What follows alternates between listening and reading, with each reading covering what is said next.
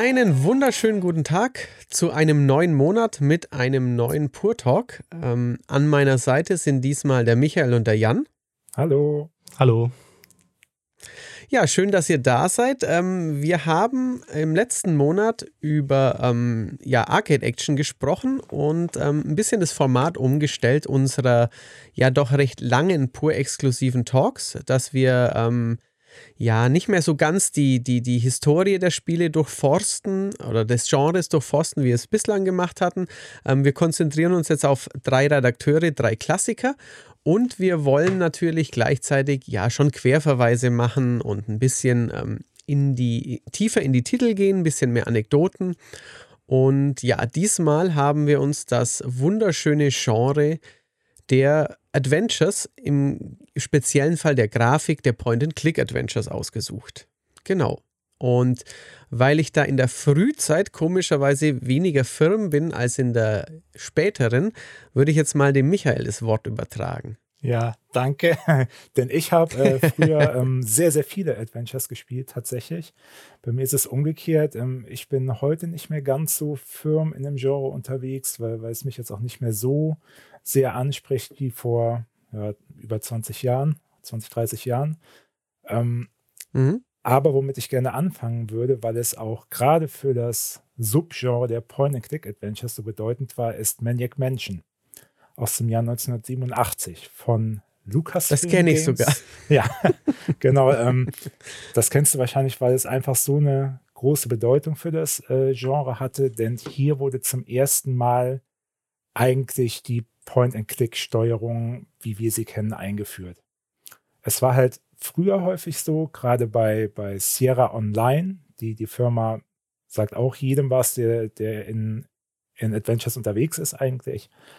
Da war es halt eben noch so, dass man die Figur direkt mit den Tasten, vielleicht sogar mit dem Joystick gesteuert hat. Und man musste dann über die Tastatur, über einen Parser Befehle eingeben.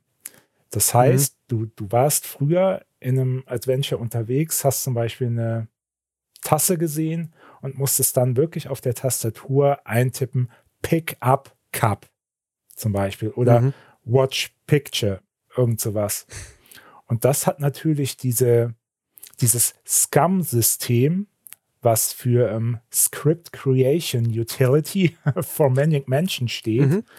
Hat das natürlich massiv vereinfacht dadurch, dass einfach eine gewisse Auswahl an Verben schon zur Verfügung stand die man dann einfach mit, mit dem Mauscursor, mit Gegenständen in der Spielwelt kombiniert hat. Also da war es dann wirklich so, man, man hat auf, die, auf das Wort geklickt, zum Beispiel Use oder Open, Close, was auch immer.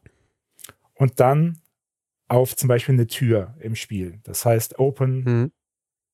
Mauscursor auf die Tür, Door, Klick, Punkt, da wurde die, die Tür geöffnet. Und das war mhm. natürlich eine massive Erleichterung im Vergleich zu dem, wie es dann früher abgelaufen ist. Wobei man auch Sierra absolut hervorheben muss für, für die Adventure-Entwicklung, weil gerade Roberta und Ken Williams waren eigentlich maßgeblich dafür verantwortlich, dass aus den Text-Adventures, wo man wirklich nur Text auf dem Bildschirm gesehen hat und eingegeben hat, dann schließlich die Grafik-Adventures wurden. Das hilft auf jeden Fall schon mal weiter. Ähm, was ich mich jetzt frage, also tatsächlich, ich, ähm, ich habe Maniac Mansion ein bisschen mal gespielt. Ich habe ähm, dann natürlich äh, Tentacle und ähm, ja, Monkey Island und solche Sachen auch gespielt. Ähm, ich habe aber, glaube ich, tatsächlich, außer vielleicht mal für kurz für eine Retro-Reportage oder so, nie ähm, welche gespielt, wo, wo ein Parser mit dabei war. Wie, wie ist es? Wie kann ich mir das vorstellen, wenn ich da die, die, die, die Worte nicht kenne oder die Sprache nicht kenne oder wenn ich statt Walk Go nehme, wie, wie war das eigentlich so, so technisch geregelt? Das würde mich interessieren. Ähm, Im Großen und Ganzen war es oft eine Katastrophe.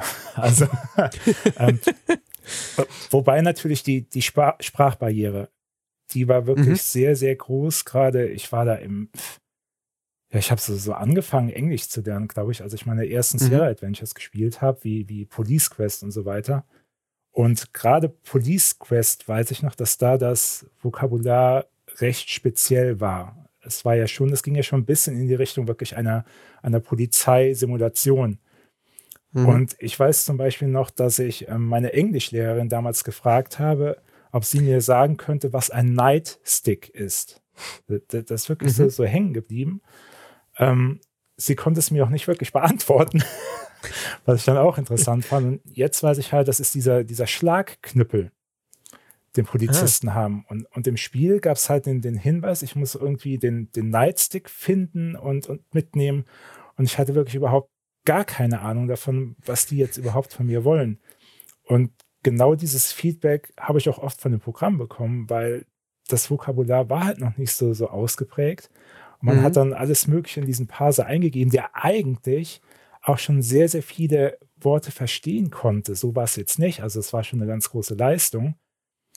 Aber als Englisch-Anfänger war es tatsächlich ähm, ein ziemliches Problem, voranzukommen. Und ich weiß, ich habe für, für die Sierra Adventures habe ich auch sehr, sehr oft ähm, auf eine Komplettlösung dann zurückgegriffen. Mhm. Was dann aber auch ja. wieder ein interessanter Bogen ist zu Maniac Mansion oder auch generell zu, zu LucasArts und Lucasfilm Games Spielen. Da gab es halt die deutsche Übersetzung. Da hat mhm. sich ja ähm, Boris Schneider, heute Boris Schneider-Jone, hat sich ja damals einen Namen damit gemacht, ähm, diese Adventures zu übersetzen. Und das war ein unfassbar großer Mehrwert für, für Spieler hierzulande. Er hat es irgendwie hinbekommen, ähm, das auch wirklich auf die deutsche Sprache zu münzen, so ein bisschen. Mhm. Es ist ja oft so bei, bei englischen Abenteuern oder Geschichten, diesen Wortwitz rüber zu retten ins mhm, Deutsche. Mhm, klar, ja. Ist nicht unbedingt einfach.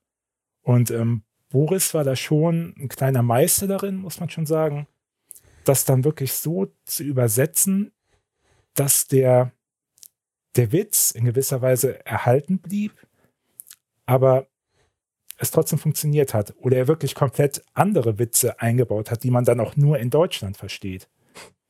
Und mhm. das war dann schon eine, eine, ganz große Kunst und auch ein riesiger Vorteil von den Lucasfilm-Sachen, dass man die auch auf Deutsch spielen konnte. Ja, vor allem, weil ja, wie, wie du auch sagst, wenn weil wir ja alle ähm, eigentlich noch zu klein waren, um, um ja. richtig gut Englisch zu können. Also ich weiß auch noch, dass ich zu Gameboy-Zeiten in manchen, ähm, ich glaube in Gargoyles Quest war es, wo ich in der Oberwelt einfach nicht weitergekommen bin, weil ich es nicht verstanden habe. Und ja, Google wollte ich damals nicht benutzen, Mitte der 80er oder so. ja, und, ja. und, und nee, ist, ja auch, also, das ja. ist ja auch gerade diese Erleichterung von, von Point and Click. Du, du musst dir ja eigentlich gar keine Gedanken machen. Also selbst wenn du jetzt ein Maniac Mansion oder Zack McCracken und wie sie alle hießen, auf Englisch gespielt hast. Diese, mhm. diese Verben, die du zur Auswahl hast, die kannst du zur Not nachschlagen, was sie bedeuten. Und, und der Rest ist ja. wirklich durch diese Zeigermechanik, ähm, werden die Sachen ja automatisch hervorgehoben. Das heißt, wenn du was in dem Bild siehst, musst du dir de facto gar keine Gedanken darüber machen, wie heißt das jetzt auf Englisch, weil du klickst es mhm. einfach an. Hm. Ja. Die Aktion wird ausgeführt. Und das war halt auch dieser große Fortschritt gegenüber dem alten Parser. Mhm. Dass, dass auch die, die Verständlichkeit viel einfacher gewährleistet war. Ja, ich genau. glaube mal, wenn du dann wirklich feststecktest, dann lag da dann primär echt so an, an den, dass die Rätsel damals noch relativ knackig waren. Wie zum Beispiel bei Zack McCracken, wo man dann wirklich hartnäckig bleiben musste zum Teil. Ja. Bis dann irgendwann das Brot runtergeschmissen wird, das harte oder so. Ja, also die, die Adventures waren damals schon generell recht knackig und im Gegensatz zu, zu späteren Spielen äh, von Lucasfilm Games war es bei Maniac Mansion tatsächlich noch möglich zu scheitern. Also eigentlich hat mhm. sich ähm, Lucasfilm ja einen Namen dadurch auch gemacht, dass, dass es immer einen Ausweg gab und dass die Charaktere in den Spielen nicht sterben konnten. Da war Sierra. Nicht wie bei Sierra, glaube ich. Genau, äh, Sierra ja. war halt mhm. berühmt berüchtigt dafür, dass du ähm, immer wieder irgendeinen Sterbebildschirm hattest, weil du irgendwas nicht beachtet hast oder irgendeinen Fehler gemacht hast. Ich erinnere mich gerade an eine Szene in Leisure Suit Larry, wo man bei, mhm.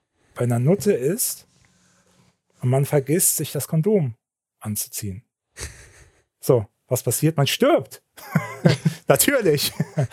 ähm, und das gab es halt bei, bei Lukas Arts und Lukas Film höchstens mal in der Anfangsphase, dass es wirklich ähm, kein Weiterkommen gab. Ich glaube, bei Manic Mansion war es der Fall, wenn alle drei Spielfiguren im Kerker gelandet sind und mhm. damit keine mehr übrig blieb, um die anderen wieder zu befreien. Okay. Ja. Generell muss man sagen, dass ähm, also Menschen, man denkt immer so, Lucasfilm, LucasArts, äh, die sind immer sehr, sehr witzig, die Spiele. Auch Manic Mansion hat einen gewissen Humor, kann man nicht anders sagen. Aber damals, muss ich sagen, fand ich das teilweise echt gruselig, was da abging. Mhm. Und das war vielleicht nicht so harmlos, wie man es vielleicht auch denkt oder in Erinnerung hat. Ich meine, da gab es auch blutbeschmierte Wände, es gab diesen, mhm. diesen Kerker, wo, wo ein Skelett hing. Und ich weiß noch, wenn die, diese Schwester Edna, das waren ja auch total verrückte Bewohner, verstrahlte Bewohner. Das war dieser böse Meteorit im Hintergrund. Ähm, da hatte ich dann wirklich so ein bisschen Panik, wenn die auf einen zugestürmt kamen. Und ja, es war schon nicht, nicht so ganz ohne für, für ein Adventure, was vielleicht, oder auch für ein, ein Unternehmen, was eher für ja, humorvolle Spiele bekannt mhm. ist. Ja. Und was auch noch ein, ein ziemlich cooles Feature war von Manic Mansion, war die Charakterwahl. Also man hatte mhm. die, die Hauptfigur Dave, die, ähm, die sich auf die Suche gegeben hat nach der entführten Freundin Sandy, hieß sie, glaube ich. Und Dave konnte halt eben zwei seiner Kumpels mitnehmen ins Abenteuer. Und je nachdem, welche Figurenkonstellation man da gewählt hat, ähm, konnten bis zu fünf verschiedene Enden herausspringen und auch teilweise im Spiel selbst gab es halt ja Dinge, die man nur mit bestimmten Personen dann machen konnte. Mhm. Das war eigentlich auch eine, eine recht große Leistung, so viele Spiele in einem zu bieten, sage ich jetzt mal, wo, wo es ja häufig mhm. nur so ist im Adventure-Bereich, man spielt eine Figur Vielleicht mal noch ein Sidekick irgendwann. Aber es ist schon ja recht linear designt oft. Und da ja, ähm, war Manic Mansion schon auch was, was ganz Besonderes, ähm, was Ron Gilbert ja auch zum Beispiel beibehalten hat bei seinem, ja, es war dann schon eher ein Action-Adventure, The Cave. Also da war ja auch mhm. die, die, Sache, man hatte die Wahl zwischen äh, einer ganzen Reihe von Charakteren, Figuren, die alle spezielle Fähigkeiten hatten. Und je nachdem, wie da die Konstellation war, hat man auch, glaube ich, andere ähm, Areale in dieser Höhle erreicht. Mhm. Okay. Mhm. Ja, also wie gesagt, ich hatte Maniac Mansion damals nicht selbst gespielt, aber ich habe ähm, Day of the Tentacle, als es dann später nochmal, ich glaube für die 360 nochmal kam.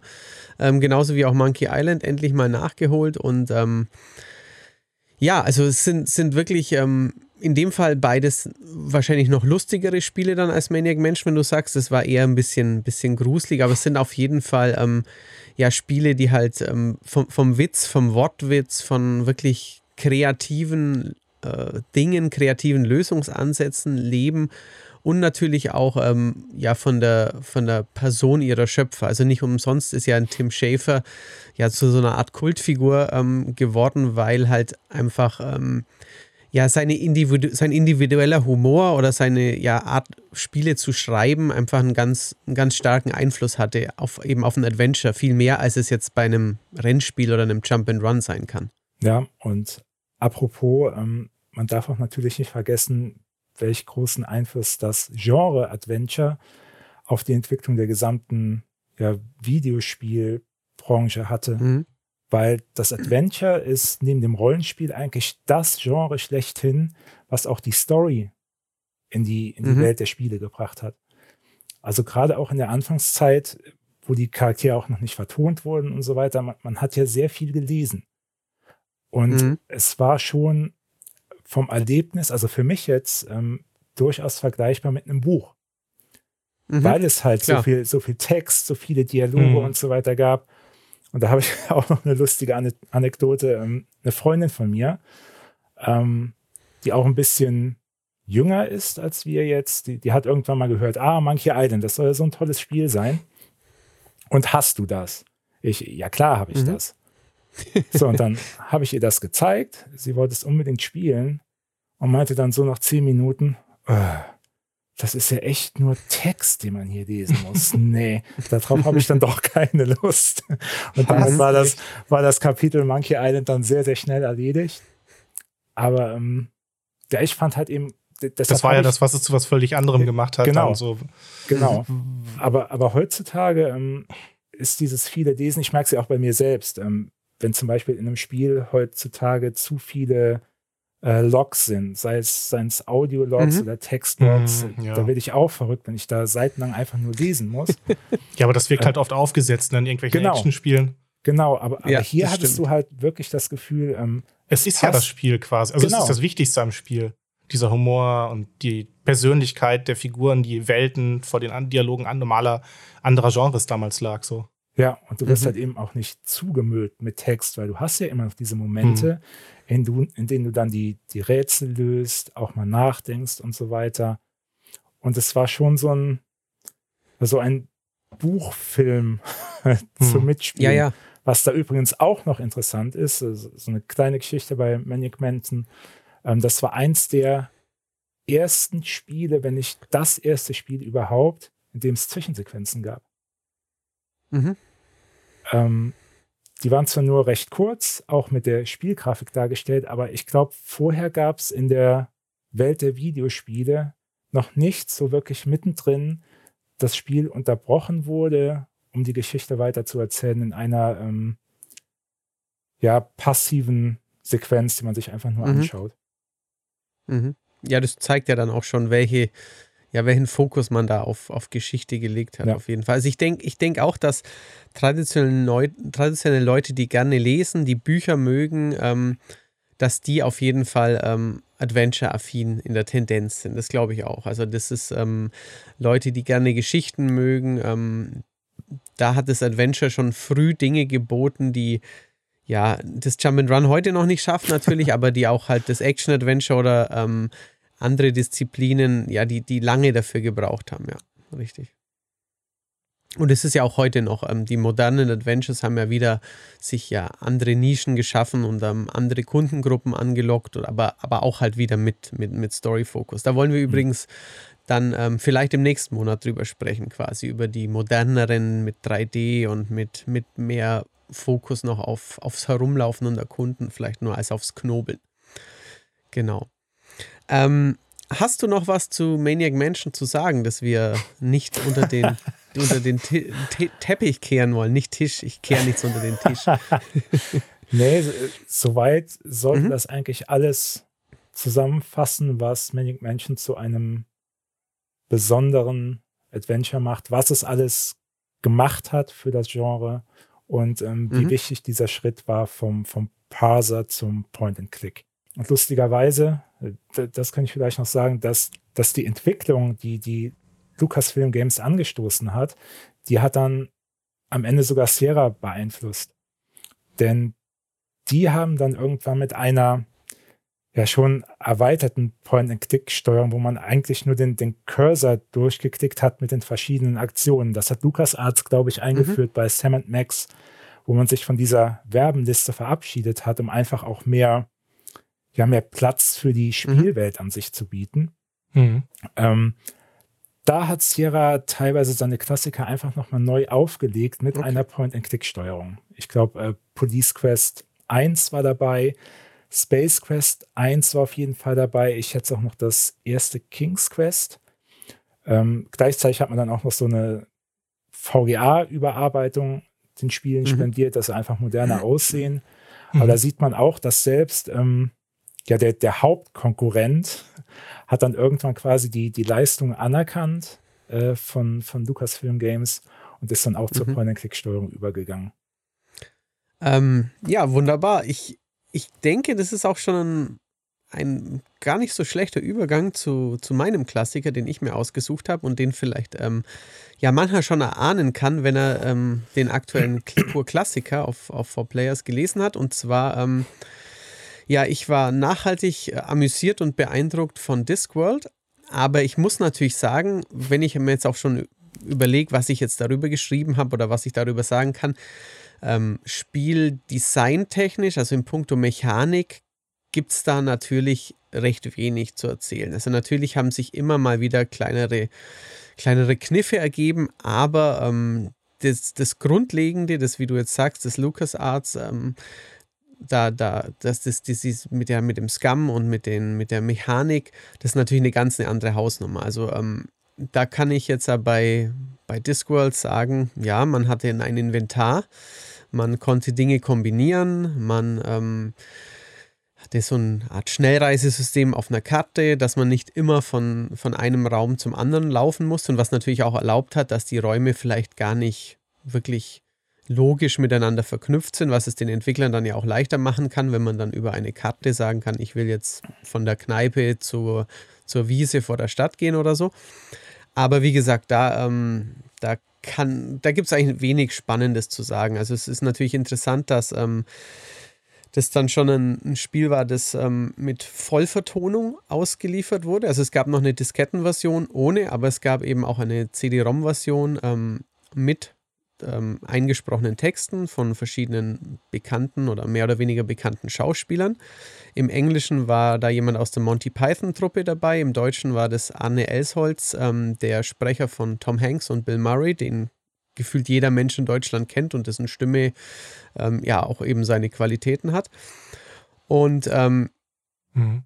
was damals ja, auch noch ziemlich mhm. krass war, so, ne? Wenn man äh, heute denkt man da vielleicht nicht drüber nach, aber ähm, in anderen Genres gab es ja bestenfalls mhm. hattest du so kurze Abschnitte, ne, wo das mal, wo du Sprachsamples hattest oder auch ähm, einen Erzähler von CD, aber da war es ja dann ja. wirklich so in dem Ausmaß bei den äh, ersten CD-Adventures. Das war eben und also ähm, das Spiel wäre sicher auch Eben, genau. Und in der Qualität. Richtig. Also das Spiel wäre sicher auch lustig gewesen, wenn es nur die Dialoge gewesen, also die, die, die Lese-Dialoge gegeben hätte, aber ähm, für mich, der, der eigentlich kein Scheibenwelt-Fan war, weil er ähm, die Bücher von Terry Pratchett nie gelesen hatte, war das ähm, also ein ganz, ganz, ganz, ganz wesentlicher Faktor. Und ich muss auch sagen, ich habe es, ähm, ich glaube, auf der PS2 oder PS3 habe ich dieses PS1-Spiel erst gespielt, weil ähm, ja, erst da habe ich mich irgendwie mehr für Adventures interessiert und äh, meine Freundin hatte eben äh, Terry Pratchett gelesen und dann haben wir uns gedacht, warum spielen wir eigentlich nicht mal dieses Scheibenweltspiel?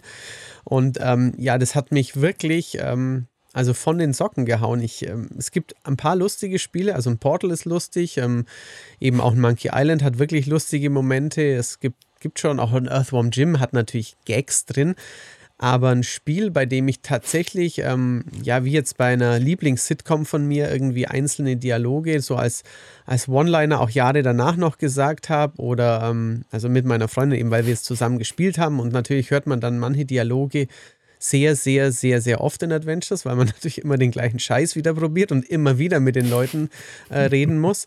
Und ähm, zum Beispiel gibt es da einen, einen Verkäufer in so einer Hinterhofgasse und der, der betont immer, wie unglaublich billig denn seine Waren wären. Das ist, der heißt Treibe mich selbst in den Ruin Schnapper.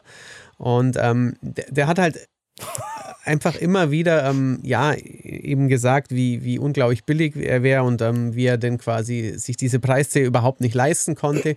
Das war halt wirklich so eine, so eine schöne Anekdote auf diese ganzen Teleshopping-Kanäle, die auch noch sagen, was man, dass man immer noch ein viertes Messerset gratis mit dazu bekommt, aber nur wenn man in den nächsten drei Minuten auch wirklich bestellt.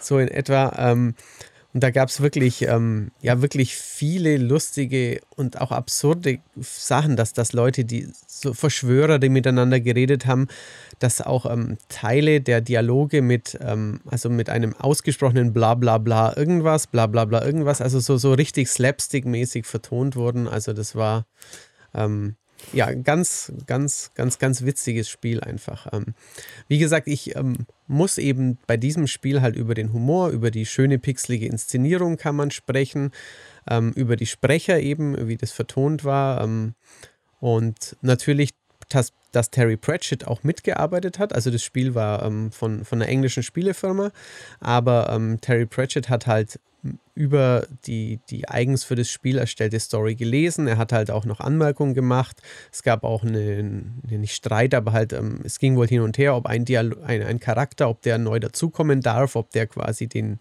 den die Spieleentwickler erschaffen hatten, ob der denn von Pratchett abgesegnet wird und so.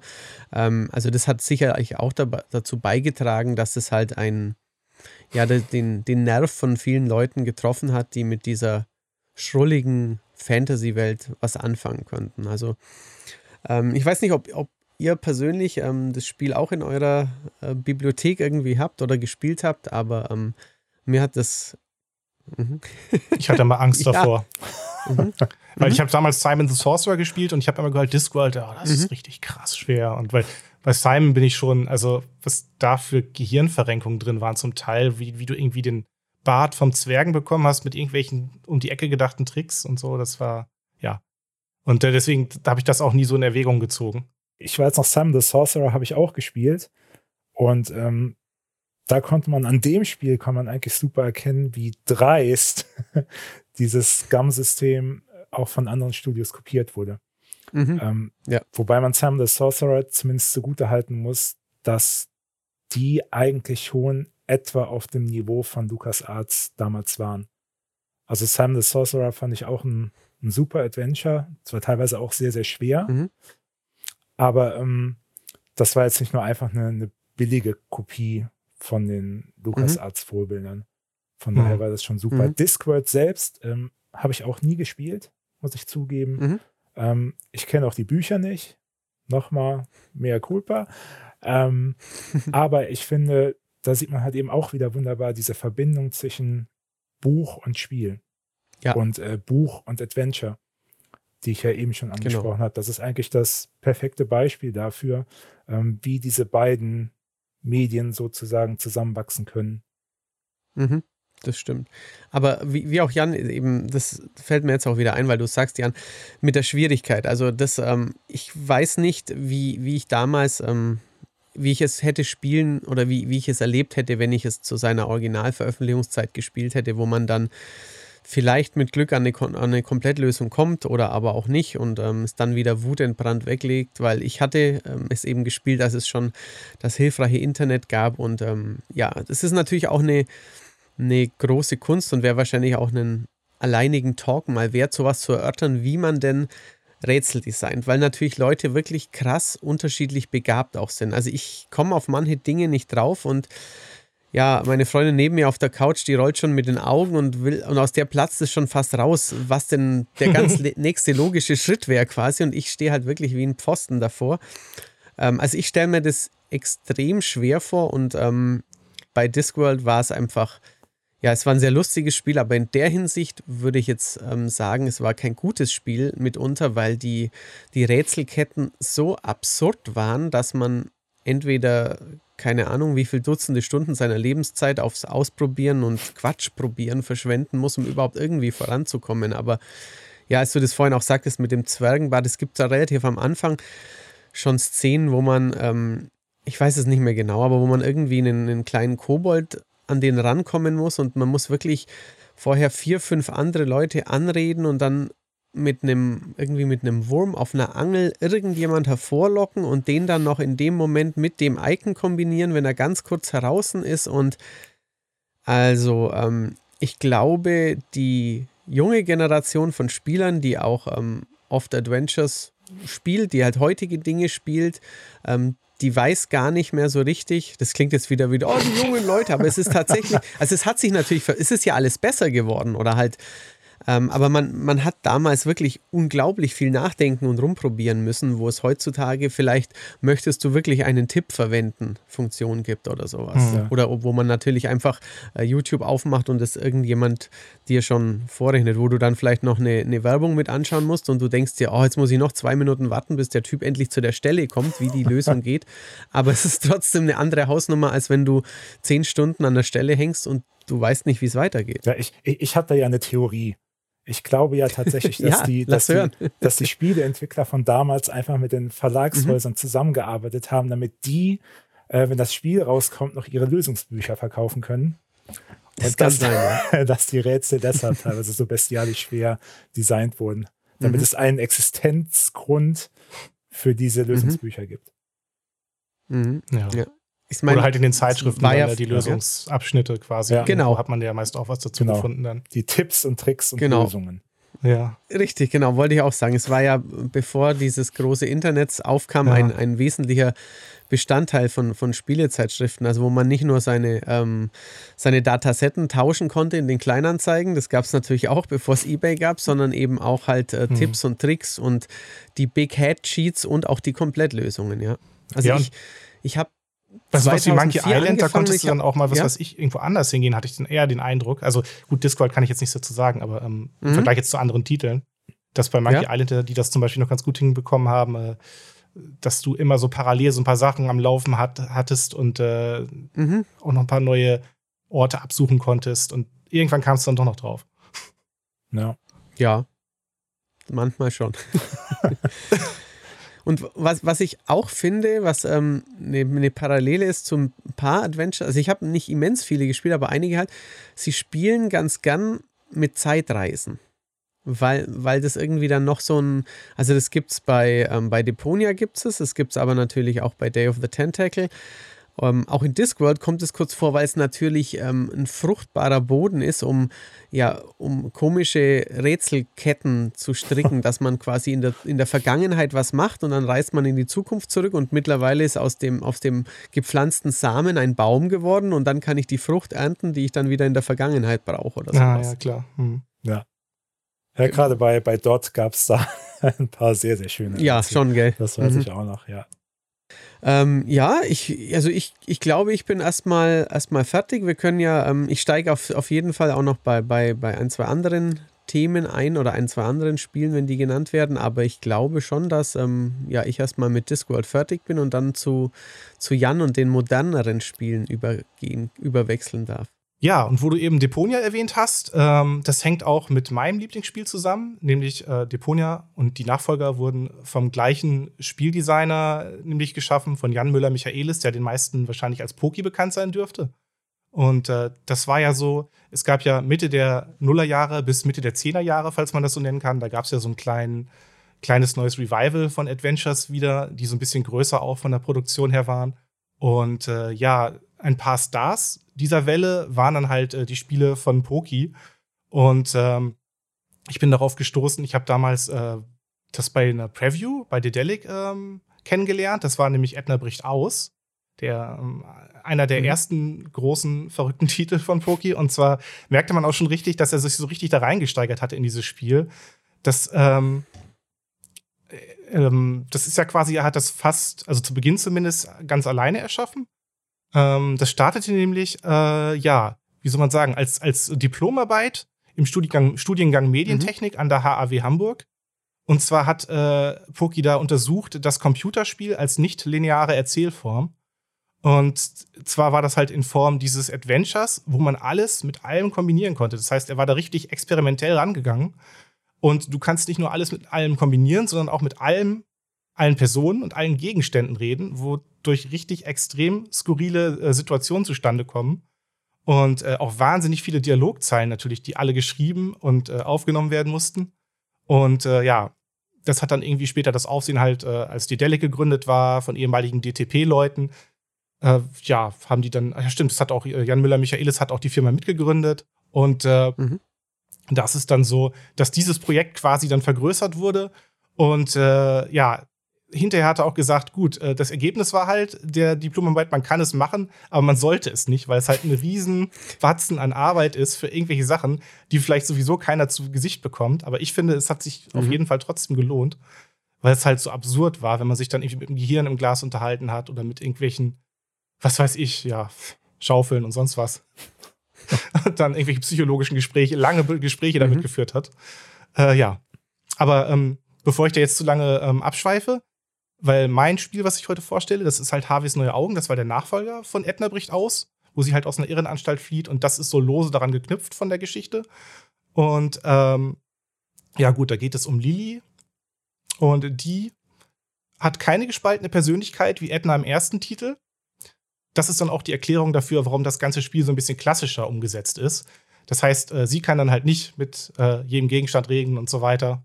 Aber es ist trotzdem eigentlich noch wieder richtig, richtig verrückt und äh, durchgeknallt und äh, einen richtig guten Humor.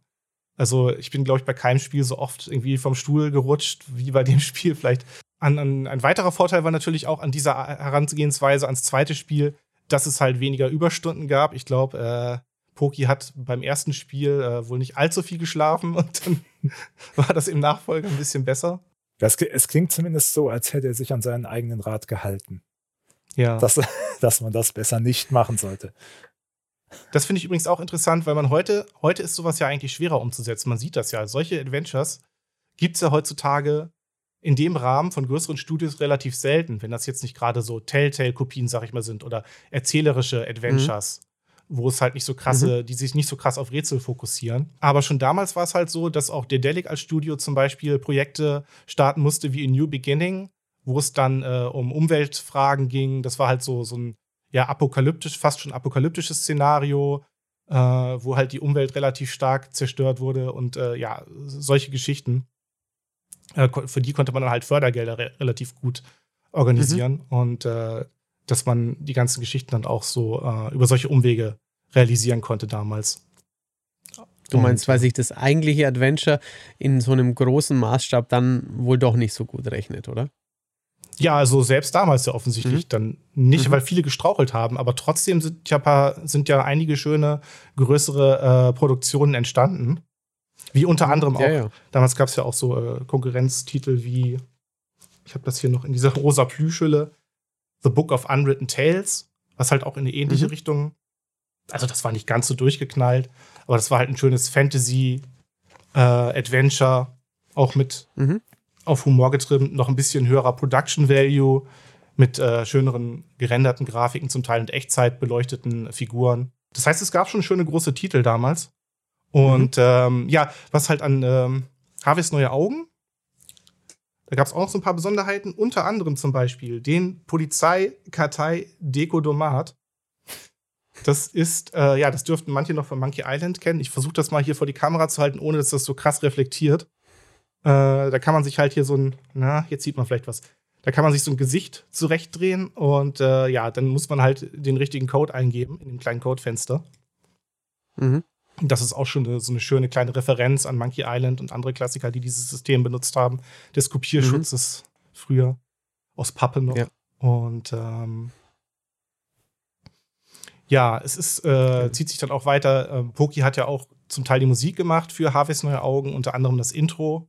Du hast dir das Knie aufgekratzt.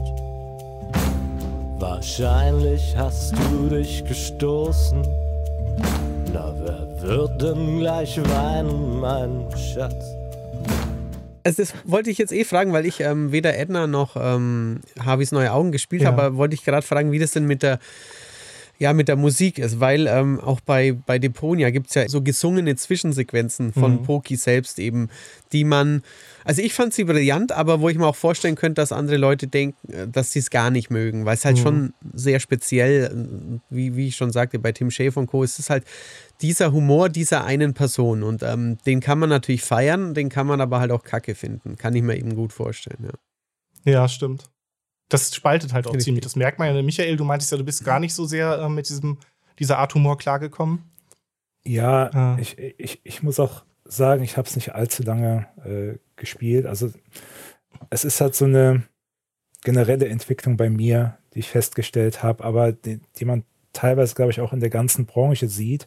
Ähm, früher waren Adventures, also ich, früher sind jetzt bei mir so Ende der 80er bis Mitte der 90er, mhm waren Adventures so für mich und auch, glaube ich, ähm, in weiten Teilen der Branche so das Nonplusultra.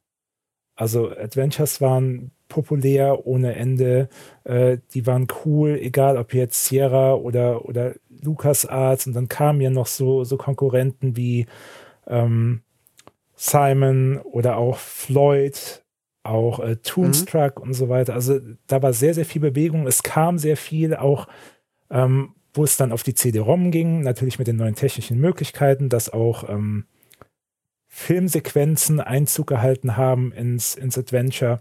Aber für mich habe ich festgestellt, dass mit dem Ende von LucasArts hat so ein bisschen, ja, das, das Genre für mich an, an Glanz verloren. Es ist immer noch, mhm. also ich spiele die heute zum Beispiel auch noch sehr gern, die Klassiker. Immer wieder, auch mit mhm. Scum VM, das hatten wir ja mal kurz erwähnt. Das ist ja diese ja, Emulationssoftware, die in erster Linie für, für Lucasfilm und LucasArts Spiele entworfen wurde, aber auch mittlerweile andere Adventures auf modernen Systemen ermöglicht. Das mache ich immer noch gern, aber diese, ja, diese neuen Adventures von anderen Studios haben mich nie so gepackt. Wobei mhm. ich auch mhm. sagen muss, ähm, ich habe mich wahnsinnig gefreut damals, als Broken Age äh, diese Kickstarter-Kampagne gestartet wurde von Tim Schafer. Mhm. Äh, habe sehr, sehr große Hoffnungen da reingesetzt, habe das Projekt auch unterstützt natürlich. Ähm, Wobei das natürlich auch sehr speziell aussah, ne? Genau, aber das wusstest du ja am Anfang alles nicht. Am Anfang wusstest du nur, mhm. hey, Tim Schafer will wieder ein klassisches Point-and-Click-Adventure machen. Das kann ja nur geil werden. Mhm. Mhm. Es war okay, aber es war halt eben nicht mehr diese Euphorie, die, die ich damals verspürt habe. Und es war für mich auch nicht mehr der, ja, es war einfach nicht diese Klasse, die Tim Schäfer für mich eigentlich äh, bedeutet und gezeigt hat früher. Ähm, mhm. Ganz anders war es mit äh, Thimbleweed Park, muss ich sagen, von, von Ron Gilbert, der wirklich wieder ganz klassisch zurückgegangen ist mit dieser ähm, Werbenliste und so weiter. Das hat mich dann wieder viel mehr in seinen Bann gezogen, weil es dieses alte Gefühl für mich einfach wieder viel besser zum Leben erweckt hat. Ah, okay. Mhm. Ähm, und Deponia, wie gesagt, ich, ich habe es nicht allzu lang gespielt. Edna hat mich schon der, ähm, der Artstyle komplett abgeschreckt. Mhm. Da hatte ich gar keinen Bock drauf, als ich schon einen Screenshot gesehen habe. ja, es, ähm, ich, ich finde es eigentlich geil, weil das passt. Dieser trashige Artstyle, der passt äh, eigentlich ideal zu den, auch zu diesem kompromisslosen, leicht schwarzen, äh, überdrehten Humor halt. Und was auch cool ist, es mhm. passt auch gut zur Mechanik, weil du kannst dich halt nicht so sehr wie in Wimmelbild spielen verlieren in irgendwelchen Details oder in, in detailreich gerenderten Spielen und so weiter, wo du dann irgendwelche Pixel absuchst, sondern da ist es halt relativ reduziert und da kommst du dann ein bisschen schneller drauf, so auf die richtigen ja. Objekte zu finden. Weil es halt da auch relativ viele Objekte noch gibt äh, im Inventar, auch wenn es halt nicht mehr so übertreibt wie im Vorgänger. Mhm. Also was mich ja anspricht mit, ähm, dass ein der Grafikstil mal nicht anspricht, das finde ich einen, einen, wesentlichen Punkt. Also so geht es mir zum Beispiel, wenn ich ähm, Trailer zu neuen Adventures sehe. Ich weiß irgendwie so nach 10 Sekunden, also ich weiß ja ungefähr, wie die Mechanik wahrscheinlich sein wird. Und wenn mich jetzt Setting plus Grafikstil ansprechen, dann wird das Spiel plötzlich ganz interessant für mich. Mhm. Aber wenn, wenn ich es hässlich finde, dann, dann ähm, ist es, also wenn jetzt ein Jump and Run rauskommt, das hässlich ist, da weiß ich, ah, damit hätte ich vielleicht trotzdem Spaß. Natürlich reizt es mich dann mhm. auch weniger, wenn ich, wenn ich die gleichen Pixel schon wieder sehe oder wenn ich eine Cell-Shading-Optik nicht mag. Aber bei einem Adventure finde ich tatsächlich, ähm, so spricht mich an oder spricht mich nicht an, finde ich ganz entscheidend. Also ich habe zum Beispiel auch Silence durchgespielt, auch von Daedalic, wenn mich nicht alles täuscht. Und das fand ich entsetzlich kitschig. Also das war auf vielerlei Hinsicht ein interessantes Spiel. Aber ich fand es wirklich einfach deswegen für mich kein gutes Spiel, weil ich es fürchterlich kitschig fand ja, von der Optik. Und, ähm, von Marco Hüllen, der hat Deponia, halt den komplett anderen Stil, ne? Haben die auch dann über genau, ja, die Entwicklung richtig. vom Vorgänger und weiterentwickelt ja. dann. Und, und, und, dann haben und wir Deponia wiederum ist meins, ja? Aber Micha? Und, und dann ja, haben wir das hat eine gute Mitte getroffen, so, ne? Ich glaube, das ist ein bisschen massenkompatibler vom. So, sorry, Michael. Mhm. Ja, und, und dann haben wir ja noch die, die goldene Mitte. Das, ähm, das haben wir eben schon mal kurz angesprochen, die, die Neuauflagen.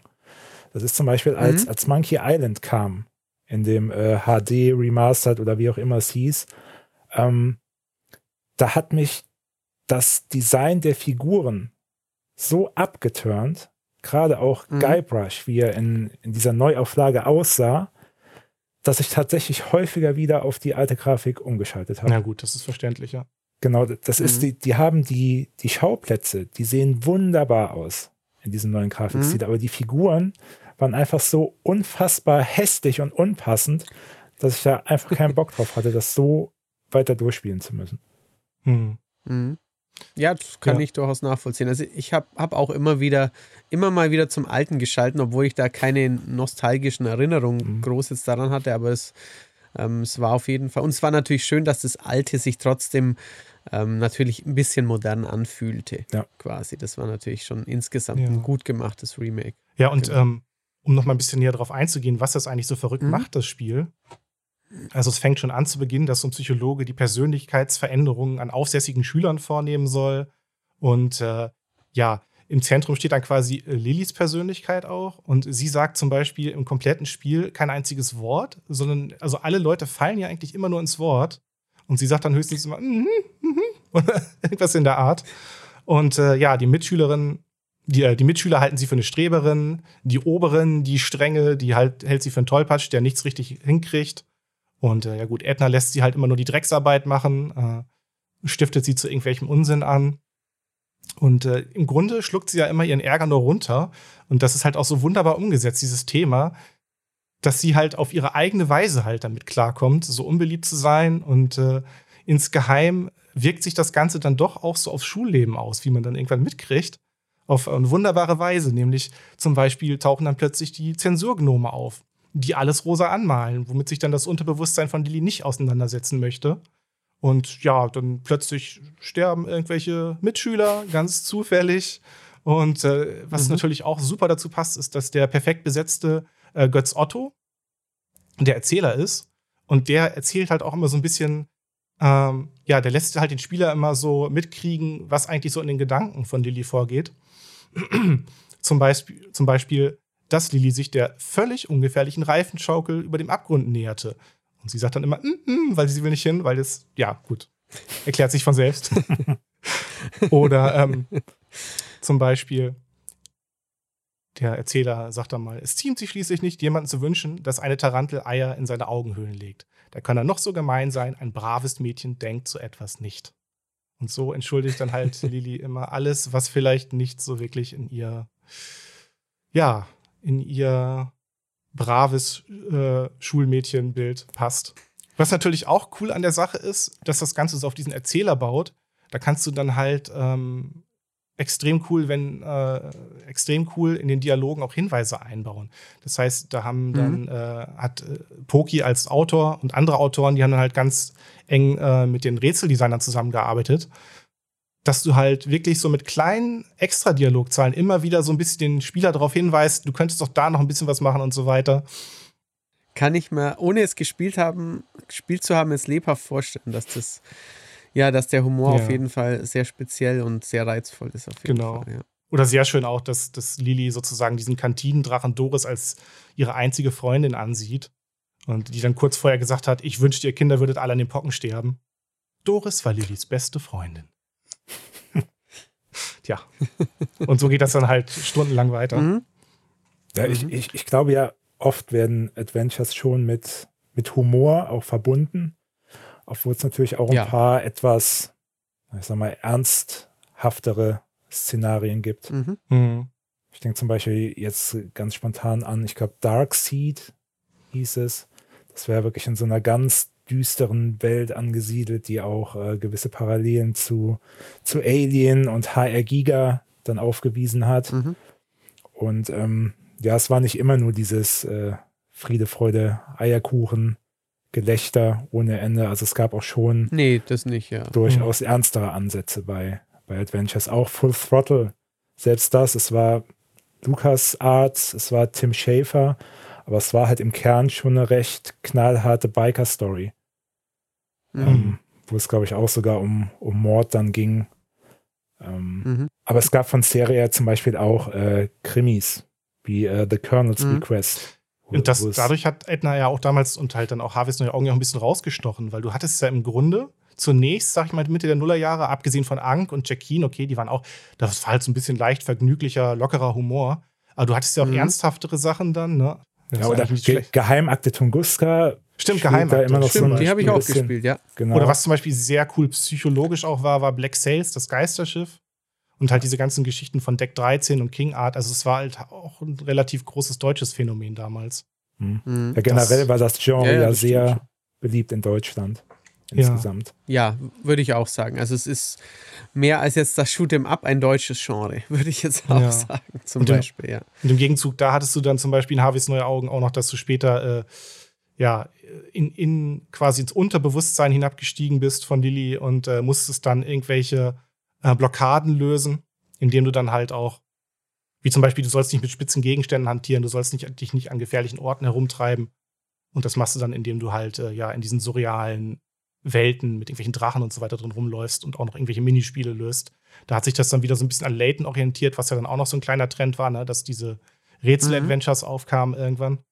Ja, ähm, war, war einiges bei. Also natürlich hätten wir noch, also ich habe zum Beispiel auch ein Maschinarium, habe ich sehr gern gemocht oder ähm, ja, eben gerade die Tunguska-Sachen fand ich auch ganz reizvoll. Es gibt noch noch viele, die wir auch noch hätten erwähnen können, ähm, die wir auch noch hätten streifen können, auch eben über ähm, ja, über die Deponia-Serie kann man, kann man allein lang und breit noch sprechen, aber ähm, also es ist ein, ist ein interessantes Genre, das eben halt, wie Micha auch sagte, früh schon Impulse gesetzt hat und auch gefühlt wirklich große, also wirklich große, beliebte Lieblings Lieblingsspiele quasi von Leuten hervorgebracht hat ähm, das dann ein bisschen weg war von der Bildfläche. Natürlich auch mit dem Aufkommen der 3D-Technik. Dann ähm, waren vielleicht ruhige Adventures mit viel Story eine Weile nicht mehr so gewünscht. Ähm, das aber dann auch gerade in Deutschland nochmal einen Boost bekommen hat. Ähm, mit viel mit, mit Dedalic eben verbunden. Und ähm, ja, zur Zeit hätte ich gesagt, so von eben sowas wie Thimbleweed Park, das jetzt auch schon ein bisschen her ist, halt wie manches andere klassische Genre so ein bisschen ein Indie-Nischen-Dasein ähm, fristet. Also es mhm. gibt gefühlt schon alle paar Monate, ähm, auch Maya hat einige bei uns ähm, auf 4Players getestet, mal mit wirklich schrulligen Grafikstil, mal ähm, irgendwie so ein bisschen Edna-mäßig düster, mal farbenfroh und bunt, aber ähm, so die großen Produktionen, ähm, die gibt es quasi nicht mehr, das muss man natürlich schon sagen, ja. Ja. ja. Und, und, irgendwie ist ja diese, diese Anfang des Jahrtausends diese Welle auch an den USA zum Beispiel mhm. ziemlich vorbeigegangen. Wenn man bedenkt, mhm. der Delic, die hatten ja extrem Probleme zu Beginn, überhaupt von Steam irgendwie anerkannt zu werden, also dass die da äh, im Store vertreten sein durften. Ähm, mhm. Weil es immer hieß, ja, macht halt Strategiespiele oder sonst was und äh, Adventure, dann war, äh, hat wahrscheinlich jeder sofort von amerikanischen Publishern oder von Steam das Interesse verloren. Mhm. Ähm, das kam dann erst so langsam mit Telltale zurück, ne? Als sie dann mit Sam Max sozusagen ja. wieder neu durchgestartet mhm. haben und zurück in die Zukunft und solchen Geschichten, dann hat das Ganze wieder Aufmerksamkeit erregt und wurde auch erst dann wieder richtig groß, als du halt wirklich sehr aufs Erzählerische gegangen bist, ne? Mit uh, The Walking Dead und so weiter. Klar, das ist ja. natürlich eine ganz, ganz andere Nummer. Ja, ja. das ist richtig. Ja. Aber ich finde, gerade am, am Beispiel Dedelic sieht man ja, dass dass man mit Adventures allein wohl heutzutage nicht mehr überleben kann. Weil The Delic, die waren ja früher schon die, die Adventure-Spezialisten. Und mhm. äh, da sieht man ja auch, dass da mittlerweile doch auch andere Genres bedient werden, wahrscheinlich um überhaupt überleben zu können. Stimmt. Und das Indie-Studium ja. im Pixel-Look kannst du vielleicht sowas noch eher mal wagen, aber wenn du irgendwie genau. ein großes Unternehmen auf Dauer finanziell stabil führen möchtest, ist es wahrscheinlich knifflig, sowas in anderer ja. Form irgendwie ja, zu wagen, wirklich. Ja, also, das ist richtig, ja. Also ich muss ja auch für, für mich privat feststellen, deshalb hat, glaube ich, auch die Faszination so ein bisschen abgenommen für das klassische Adventure. Auch, wie gesagt, ich spiele es ab und an noch gern, aber ich glaube, so das Action-Adventure, das, das, klassische, mhm. das hat das schon ein bisschen abgelöst, weil es diese beiden Welten, die, die Action, die direkte Action, die ja auch an Popularität gewonnen hat durch den 3D-Hype, die 3D-Entwicklung.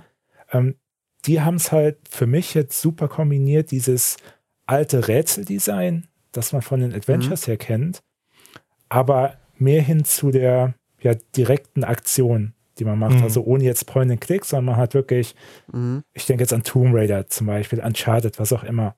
Ja. Du hast halt Dinge, die sehr populär sind, wie, wie die Shooter-Anteile, ähm, die ja dann mit äh, Doom, Wolfenstein und so weiter kamen, aber kombiniert mit dem Rätselanteil der Adventures. Und das ist für mich so mhm. das, ja, das perfekte Zusammenspiel von diesen beiden. Deshalb mag ich mhm. auch Action-Adventures so gern. Stimmt, das ist schon eine schöne Mischung. Ja, ja also das, kann, es, sind, es sind ja auch so ein bisschen Everybody's Darling Action Adventures ja. eben. Ähm, man muss halt sagen, die wenigsten davon haben äh, Rätselkopfnüsse auf, auf dem Niveau von, von, von ja. eben den typischen Adventures, aber wäre wahrscheinlich auch nicht, äh, ja, nicht wirklich der, dem Unterhaltungsfaktor dienlich, wenn ich dann in einer Uncharted-Höhle drei Stunden hängen würde und partout nicht ja. draufkommen würde, wie, ja, ja. Wie, wie, ich dieses Schalter Sonnenlichträtsel irgendwie lösen muss. Also natürlich dann eben in abgeschwächter Form, aber ich bin da voll bei dir. Also ich, es ist halt, ähm, man, man ist halt auch ein bisschen ähm, zumindest einige Spielertypen sind, sind ähm, fauler geworden oder ein bisschen ja, weniger frustresistent, ähm, ein bisschen, ja, dass man, dass man die Lösung recht bald haben möchte und dass, es, dass das Schießen dazwischen auch nicht zu schwer ist und dass das Rätseln nicht zu schwer ist und dass noch eine nette Story dabei ist und das macht dann natürlich ein, ein schönes Gesamterlebnis, das dem einem Kinoabend recht nahe kommt zum Beispiel und ja, kann ich, kann ich auch nachfühlen. Also ich, ja. ich möchte auch nicht mich immer an ein Adventure hocken und äh, da wirklich tausend Sachen durchprobieren. Ja. Ja. Wo, wobei man da sagen muss, also die, die mechanische Weiterentwicklung, die ich, glaube ich, zum ersten Mal bei Geheimakte Tunguska gesehen habe, dieses ähm, Hilfssystem, ähm, mhm. ist dann natürlich, wie der Name schon sagt, sehr, sehr hilfreich gewesen, dass das Programm quasi automatisch erkennt, hey, ähm, der hängt jetzt schon eine Weile hier in einem Raum oder an einer Stelle fest dass da automatisch einfach was eingeblendet wird, hier möchtest du jetzt einen Hinweis haben, mhm. damit es weitergeht. Mhm. Also das fand ich schon eine, eine sehr sinnvolle Weiterentwicklung. Hm. Ja, auf jeden Fall. Also da gibt es ja dann diverse Systeme eben, oder allein schon die Highlight-Funktionen, dass wenn man ähm, halt in einem Raum partout irgendwie, dass man sich selbst sagt, ich schaue mich zuerst mal um, aber wenn ich halt echt den, den, die Tür da hinten nicht finde oder dieses, dieses kleine Schmuckstück da auf dem Schreibtisch zwischen den 30 anderen, ja. dann lasse ich mir zumindest per Knopfdruck anzeigen, welche, äh, welche Figuren oder welche Objekte interaktiv sind und dann, dann komme ich da schon eher weiter. Das ja. ist, ähm, ja. Aber wichtig, ich, damit man auch sein Pile of Shame ein bisschen abarbeiten kann und ein bisschen vorankommt. Also ich muss ehrlich sagen, ähm, dass mich auch das Adventure-Genre mit dieser Vereinfachung und dieser Fokussierung aufs Erzählerische auch so ein bisschen verloren hat, dann dadurch so im, im Rahmen der mhm. ganzen Telltale-Spiele, die dann ja wieder ein bisschen abgeappt sind. Aber also ich habe es nach wie vor irgendwie lieber spielmechanisch irgendwas zu tun, als wirklich nur vor Entscheidungen zu sitzen. Und dann denke ich mir manchmal, Mensch, jetzt könntest du ja eigentlich auch, äh, was weiß ich, dann einen Zeichentrickfilm angucken oder sowas in der Art. Ne? Also wozu braucht man jetzt dann noch diese Handvoll Entscheidungen, die dann vielleicht sowieso nur eine kleine Rolle spielen am Ende? Ja, und, wo, wo, äh, wobei äh, es bei Telltale ja tatsächlich so war, ähm, das hat sich ja erst so entwickelt. Also wenn ich an Tales ja. of Monkey Island zurückdenke oder auch, äh, du hast es eben schon erwähnt, zurück in die Zukunft, das waren ja das tatsächlich stimmt, noch mehr die, mehr genau, Rätsel, ja. genau, das waren noch die klassischen Adventures, wo ich da auch teilweise noch hing. Gerade bei Zurück mhm. in die Zukunft so nach dem Motto, äh, was muss ich denn jetzt hier machen? Ja. Und du, du hast ja auch wirklich noch die Figuren eher selbst kontrolliert, während dann die späteren Sachen, Walking Dead und so weiter, das waren, da gebe ich dir recht, mhm.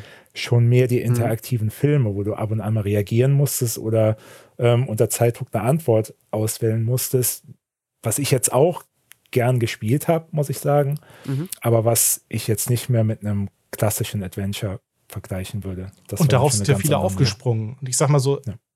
wenn mir das gefällt, also eine positive Ausnahme ist dann zum Beispiel Detroit Become Human, Einfach weil da so wahnsinnig ja. spannende Themen besprochen werden, wie die Menschlichkeit von KI und mhm. äh, du dann wirklich halt ständig auch entscheiden musst, was ist mir jetzt wichtiger, irgendwie das Menschen, also das Leben echter Menschen oder halt dieser Gruppe, von der mhm. du nicht wirklich weißt, hat sie jetzt irgendwie ein Bewusstsein entwickelt oder nicht. Und ja, äh, da ist es halt ja, ja auch so, ähm, dass David Cage und, und sein Team bei Quantic Dream, die haben halt auch wahnsinnig viele äh, verschiedene Ausgänge und Abzweigungen eingebaut, die du auch alle nachverfolgen kannst. Und da hat man ja wirklich das Gefühl, dann aktiv, also da ist man in, im Rahmen dieser Abzweigung derart aktiv, dass es dann wirklich halt auch ein aktives Spielgefühl ist, wiederum. Da sind dann Entscheidungen mhm. wirklich sowas, ja, was, was, was einen fesselt und nicht so einfach nur vor sich hin plätschert und wo man sich denkt, ja, jetzt komm, schau ich mir lieber einen Film an. Mhm. Ich glaube, das war jetzt schon die fast perfekte Überleitung, ähm, dann für in einem Monat wieder zu sprechen, weil dann wenn wir über modernere Adventures, über 3D-Adventures, über Walking-Simulatoren sprechen, ähm, ist natürlich David Cage, Quantic Dream, ist natürlich ein ganz großes Thema. Und wie du sagst, da, da gibt es dann auch ja, moderne Themen, die angesprochen werden, dramatische Entscheidungen und gleichzeitig vielleicht eine modernere Präsentation mit ähm, wieder bestimmten Action-Elementen, die eingebaut sind und oder eben anderen Richtungen, wo man gefühlt nur noch läuft und ähm, fast gar nichts mehr rätselt oder so oder kaum Action-Elemente hat, aber ähm, da gibt es auf jeden Fall spannende Entwicklungen. Ich glaube, da, da haben wir im nächsten Monat bestimmt wieder ein paar, paar Klassiker, die wir dann vorstellen können, würde ich sagen. Jawohl. Genau. Jo. Gut. Dann ähm, danke für euer, euer also Mitwirken. Ihr wirkt ja nicht mit, aber danke, dass äh, ich hier als Moderator euch beide ähm, begrüßen durfte. Und ähm, ja, danke an alle Pur-Unterstützer, dass ihr ähm, immer zuschaut, dass ihr einen ähm, kleinen Beitrag leistet, dass das ganze Projekt hier ähm, ja, so gut laufen kann. Und ähm, da ja kürzlich Valentinstag war, möchte ich mit einem unglaublich romantischen Zitat, ich habe hier ähm, mein Schnabeltier aus Deponia dabei, ähm, mit einem romantischen Zitat des beenden. Ich bin hier, du bist hier, Schnabeltier. In diesem Sinne, bis demnächst. Tschüss. Ja, ich verabschiede mich, da die Aufnahme am Rosenmontag erfolgt ist, äh, verabschiede ich mich mit einem dreifach kräftigen, donnernden, ne, einfach reicht. Alaf. Ja, und da bin ich sprachlos, muss ich ehrlich sagen. Danke, tschüss. Tschüss. Ciao.